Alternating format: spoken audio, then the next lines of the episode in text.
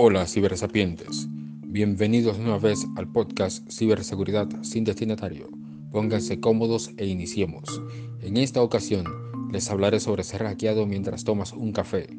El uso de redes inalámbricas públicas o redes inalámbricas de algún establecimiento se ha vuelto algo cotidiano para la sociedad interconectada en la que vivimos. Lo que no se ha vuelto cotidiano es saber los peligros que hay en ellas.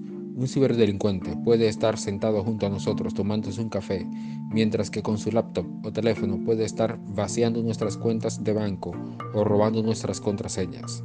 Parece de película, pero les cuento que con un sniffer, el ciberdelincuente puede ver toda la información que viaja a través de la red sin que nos demos cuenta. Esto es posible porque los sniffers son capaces de colocar la tarjeta de red de quien las use en modo monitor, permitiendo que todo el tráfico pase a través de ella de forma legible.